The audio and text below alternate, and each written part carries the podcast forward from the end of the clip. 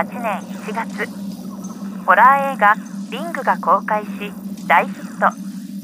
呪いのビデオテープの謎を追うというストーリーでそこに登場した貞子が日本中を恐怖に陥れました。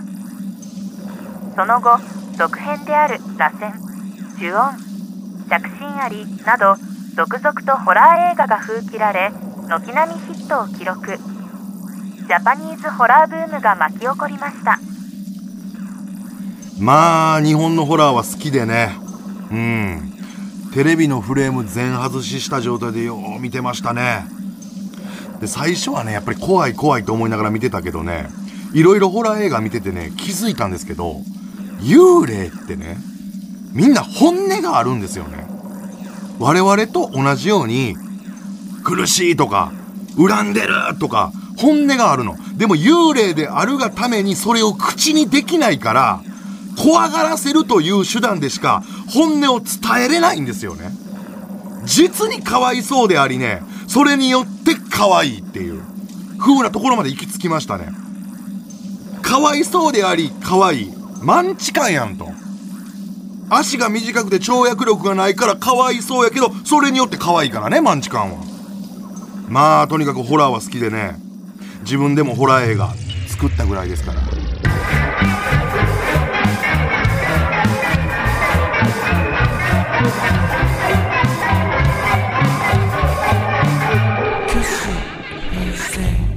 ベタやけどね、とにかくもうリングが、やっぱすごかったよね。うん、見た人どんだけおるやろ。まあ、ちょっとネタバレ戦程度にね、まあ、喋っていくわけなんですけど、ダブル主演の松島菜々子さんと、真田広之さんが、もうとにかくいろんなことに首突っ込んでね。うん。とにかく、なんちゅうのな、元気なんですよね。二人が。うん、それがまず驚いたっていうか、元気やな と思ったかな。で、元気であることがあだになる典型というかですね。元気すぎたんかななんか元気すぎることがまず第一のホラーやと思いました、俺は。元気であるがゆえにいろんなことに気づいていくしね。うん。呪いのビデオを見たら一週間後に死にますよとか。でもこのビデオをダビングして人に見せたら、呪いは解けて自分は助かるとかね。とにかくいろんなことに気づくの元気やから。で、もしこの二人が、俺やったらってすごい考えたんですよ。仕事減らしてると思う。さすがにキャパオーバー。それぐらいとんでもない元気でとんでもない量の情報数を扱うわけ、劇中でね。で、リングではね、やっぱりこう呪いのビデオの内容が有名よね。井戸から、井戸から貞子が出てくるわけですよ。あそこね。すごいや、もうみんな震えたやん。タバコなしで見れた？あっこタバコ吸うよね、絶対。俺絶対吸うもん。で、俺、俺5回ぐらい見てんねんけど、毎回吸って、マジで。うん。あの、ただね、めっちゃ俺、あのシーン好きなんやけど、一つだけ気になっちゃったのが、テレビのフレーム外してたのかっていうのが、あの、出てくる瞬間よ。貞子が出てくる瞬間、テレビのフレーム外してたのかが、視聴者からは確認できないっていうアングルになってたのよ。これは、良くないんじゃない？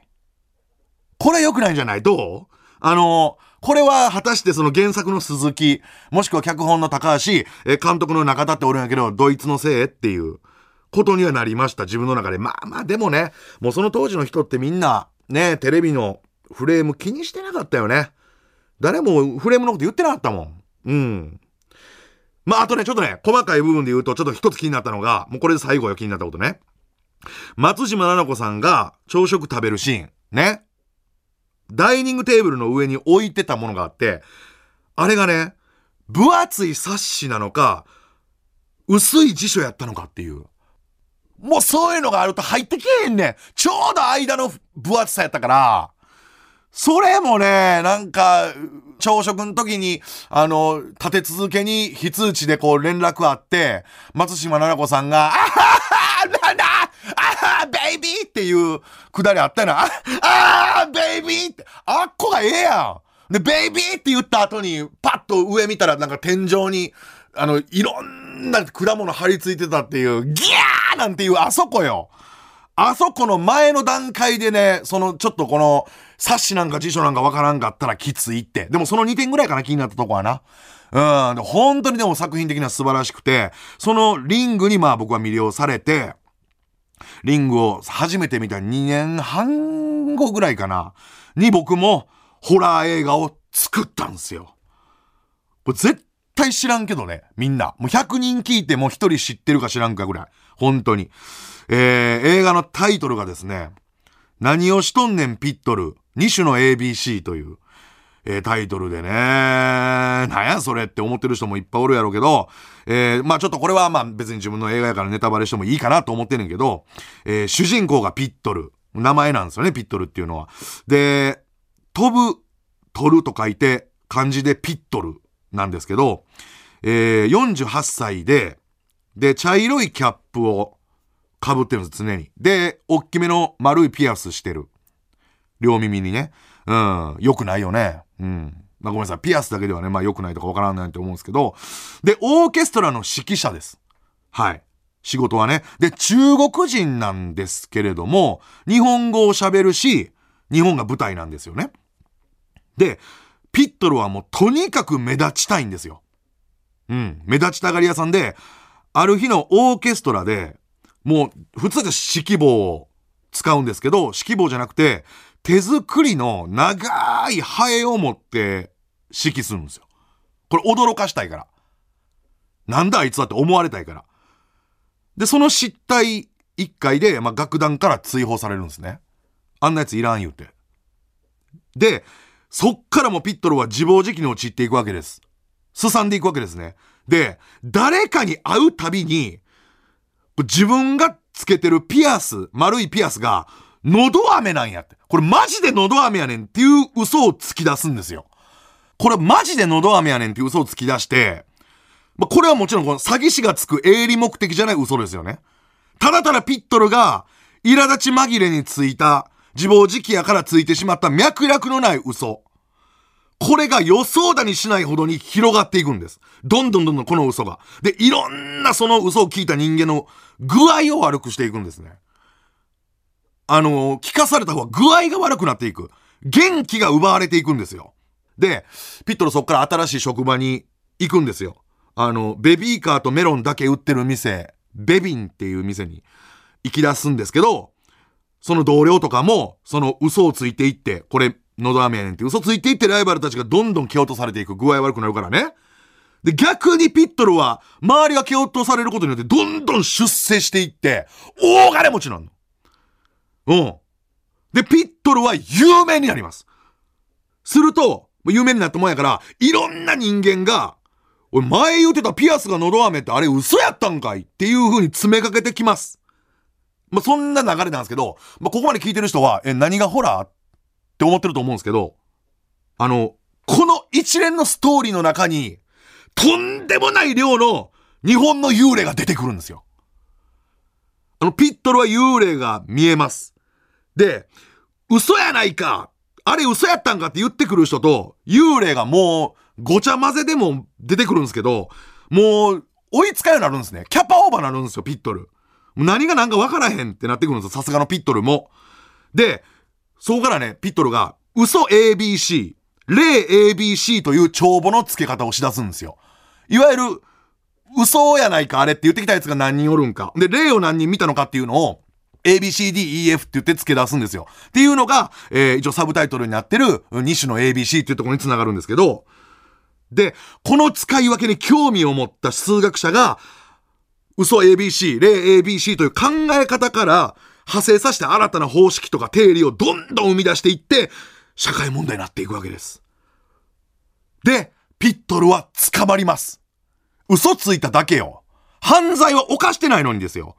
ピットル思うんです。こんな世の中絶対おかしいと。拘置所から脱走するんですよ。で、かつて自分を怖がらせていた幽霊たちからですね、本音を聞き出すんですよね。幽霊たちの本音聞くんですよ。で、紐解いたら、幽霊たちが抱えてる悩みとか、叫びとか恨みの原因は全部、警察が何とかできたことだったんです。全部ですよ。これ警察なんで動いてへんの？この幽霊の悩み警察が解決できたやんっていうことばっかりやったんですよ。で、ピットルと幽霊たちは手を組んで、で、まあもちろんね、幽霊のことをまあ味方にせなあかんから、それに至るまでに特殊演奏も聞かしてます。特殊演奏。幽霊たちが喜ぶ特殊演奏を聞かせて、幽霊が喜ぶヨーグルトとかも食べさせて、ちょっとまあもちろん、あの、自分の店で取ってきたメロンとかも入れるよ。そのヨーグルトの中ではね、メロンの細切れを入れます。もちろん、メロンはみんな喜ぶからね、幽霊も喜ぶんで、そのメロンのヨーグルトを食べさせて、手なずけて、えー、日本の警察、日本の警察に対して向かっていくわけなんですけど、これすごいよ。最終的に、日本の警察全員捕まえるんですよ。そんなことある？まあ、幽霊の数もどんぐらいやろ？まあ、俺そこまで細かくは設定決めてなかったんけど、まあ、優に8000。うん、それだけの、俺はそのメロンヨーグルト用意したのもすごいと思うし、ピットルでやる気もすごいと思うし、で、全員捕まえた。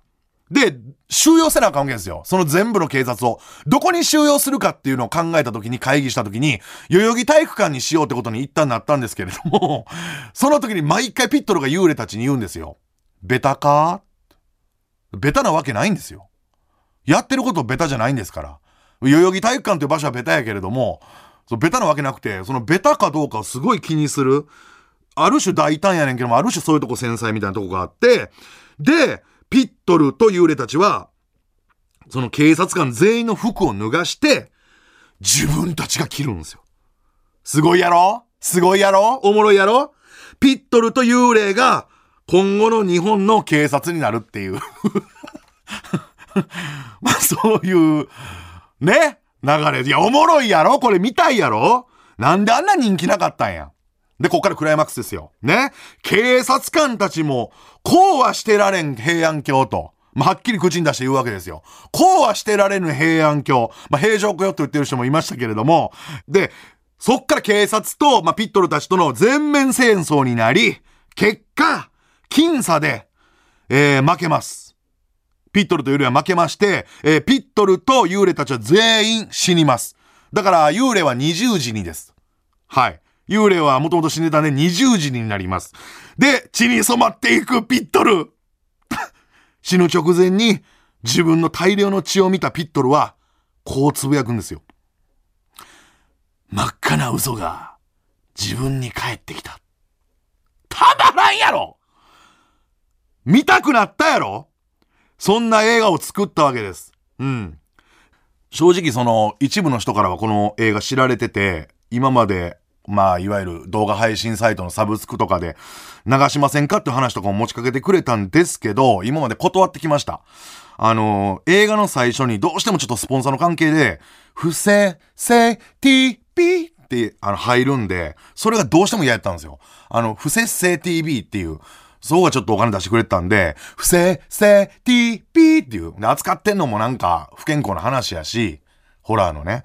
あんまり良くないんじゃないかっていう理由とか、まあまあ、たやすく流してたまるか。俺が全力でこれに打ち込んでた時にお前ら何も反応せえへんかったやないかっていうね。あの、かつての松本人志さんと同じこと言ったりとかして、まあそれは完全に松本さん憧れのみだったんですけれども、本音としてはなかったんですけどね。うん、言ってたりしたんですけど、なんとですね、今年10月から、えー、新たにできるですね、漢字で辻元っていう名前の、